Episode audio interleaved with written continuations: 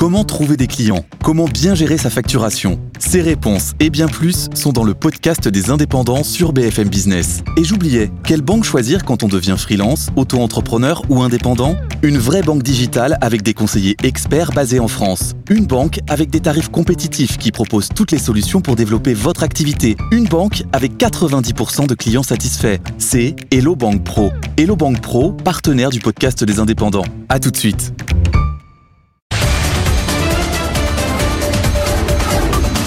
Good Morning Business. Le débat.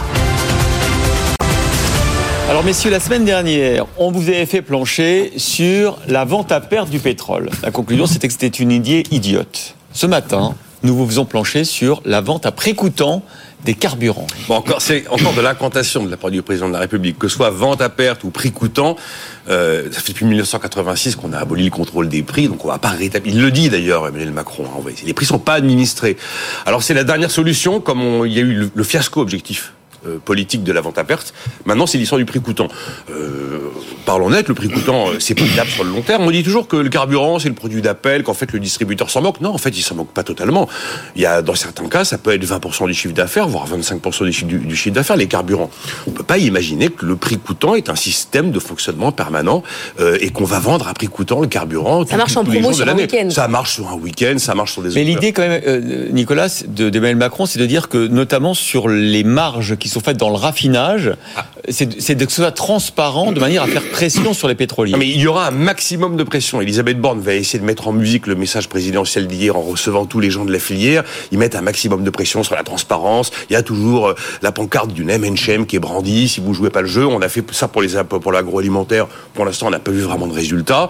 Il va se passer la même chose. Mais ça n'est que ça, en fait, le pouvoir de l'exécutif. Faire pression, réunir les acteurs et leur demander de faire un effort. Voyez sympa en ce moment, ça nous aiderait parce qu'on n'a pas les moyens de le faire. On peut pas se permettre de baisser les taxes. On va pas ressusciter un bouclier sur chaque litre de carburant. Donc, s'il vous plaît, essayez de nous aider parce qu'on sent que la situation est socialement explosive. C'est un peu ça la posture. Elle, elle, elle va pas au-delà. Et il y a en plus pas mal d'incohérences dans la, dans la position du gouvernement. Parce qu'il y a une pression maximale qui est faite sur les prix des carburants, une pression qui se veut maximale qui est faite aussi sur, parce qu'il a aussi dit pour, pour l'agroalimentaire, Emmanuel mm. Macron, modérez vos marges, modérez vos marges. sur les marges. Mais il faut pas oublier qu'on a deux textes de loi qui font exactement l'inverse aujourd'hui. On a une loi Egalim qui, au nom de la sauvegarde du petit producteur, impose à la grande distribution d'appliquer 10% de marge sur tous les produits alimentaires, y compris les produits d'Unilever et les mm. produits des géants euh, mondiaux de l'agroalimentaire. Et on a une loi d'escrozaille, proposition de loi qui a été adoptée il y a quelques mois, enfin quelques semaines maintenant, et qui va imposer à compter d'avril 2024 de limiter les promotions sur l'hygiène beauté, notamment le sujet euh, très épidermique en ce moment des, des protections mensuelles. Alors, on a des textes qui vont dans un sens et une posture présidentielle sur les carburants qui va en sens opposé. La dernière piste qui reste, en fait, c'est de ressusciter ce que Bruxelles avait d'ailleurs quasiment imposé en 2022, une taxe exceptionnelle dite de solidarité sur des revenus de la filière pétrolière, que ce soit le raffinage ou encore la distribution, qui était considérée comme hors norme. Alors ils ont mis en place facile une... finalement de faire ça que d'aller dire on va aller gratter ben, les marges. Mais voilà, c'est le sujet. Le fait. Alors je rappelle que l'année hors norme, elle a été définie selon que les profits sont 20% mm. au-dessus de la moyenne des quatre années qui précèdent. C'est bien, on peut le faire pour envoyer des messages à l'opinion, mais pas, ça fait pas baisser les prix. Mais moi, Et puis en plus, ça va pas régler le problème de raffinage qu'on a aujourd'hui. Parce que pour des raisons climatiques notamment et des raisons techniques, on a pas mal de grosses raffineries qui sont à l'arrêt, à Anvers, à Rotterdam, au Nigeria, la plus grande d'Afrique. Moi, ce matin, quand même, je, trouve ça intéressant la proposition de, de Macron. Il n'y a pas de proposition. Non, mais attendez. Euh, Total réussit à vendre comme le, carburant à 1,99€, alors que d'autres stations sont à 2,30€. Il y a bien quelque part une marge qui a été resserrée par Total Energy dans son réseau et que les autres distributeurs ne peuvent pas appliquer parce que on leur vend pas.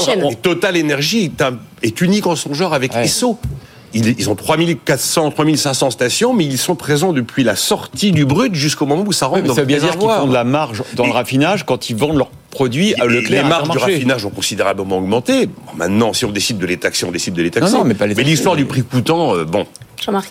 Oui, la semaine dernière, à travers une citation latine, je disais que Jupiter avait rendu fou ceux qui voulaient perdre. Et donc, manifestement, en une semaine, Jupiter n'a pas changé d'attitude. Il continue à les laisser s'enferrer dans la folie.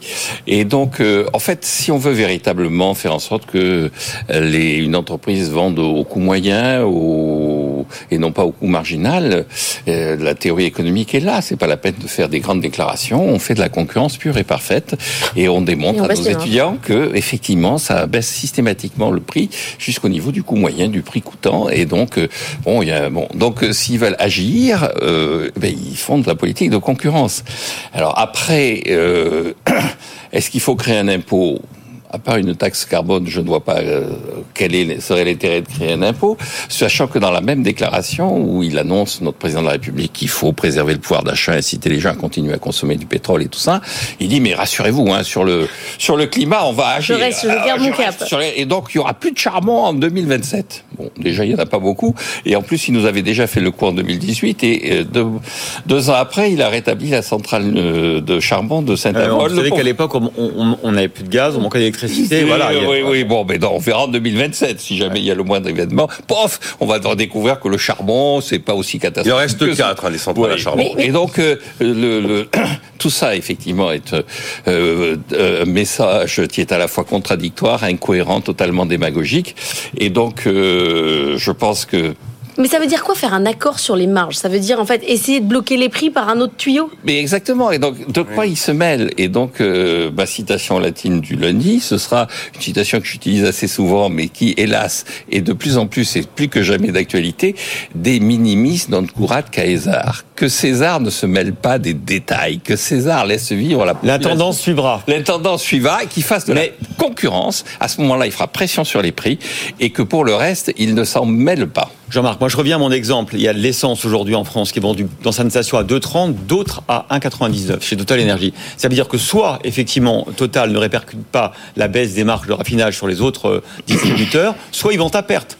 Dans les deux cas, enfin, vous voyez, c'est, vous qui aimez la concurrence, vous devriez. Ça veut dire que concrètement, il faut pas se faire d'illusions. Ceux qui vendent à 2,30 par rapport à ceux qui vendent 1,99 sont condamnés. Le véritable problème, c'est effectivement, est-ce que quand on sera à 1,99, il n'y aura plus comme acteur que deux ou trois intervenants, ben, ce qui nuira à la concurrence. Donc le véritable enjeu pour l'État, c'est de vérifier que effectivement, la disparition de certains ne se traduit pas par la disparition de la concurrence, c'est-à-dire de faire réapparaître au fur et à mesure que certains disparaissent d'autres. mais c'est l'État l'État qui contribue à ça en, exigeant de l'énergie de vendre à 1,99. Et donc, l'énergie est sans doute en train de se ah construire des parts de marché aujourd'hui. Oui, oui, complètement. C'est-à-dire que euh, l'État est en train de tordre la concurrence au lieu de promouvoir la concurrence. Imaginons que les, tous les coûts augmentent considérablement, le prix du brut explose, ces problèmes de raffinerie que j'évoquais dans des grandes raffineries du monde se, se confirment, on a un problème d'offre.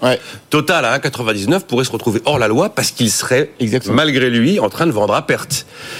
au moment où justement d'autres stations seront à 2,35 peut-être. Enfin, c'est des chiffres fantoches, mais non, il y en a déjà à 2,30. Mais, hein. Oui, oui, mais bon, il peut se retrouver dans une situation finalement hors la loi. On n'est pas sorti des ronces. 7 heures. Ça nous fait des débats en même temps. Oui, ça nous fait des bons débats, ah, mais, par contre, on n'avance pas sinon. Mais oui, des minimistes, notre quoi, des qui s'en sortent. N'hésitez pas. C'est ce qu'on voulait dire. C'est ce qu'on voulait dire. parler latin quand vous ne trouvez pas la solution.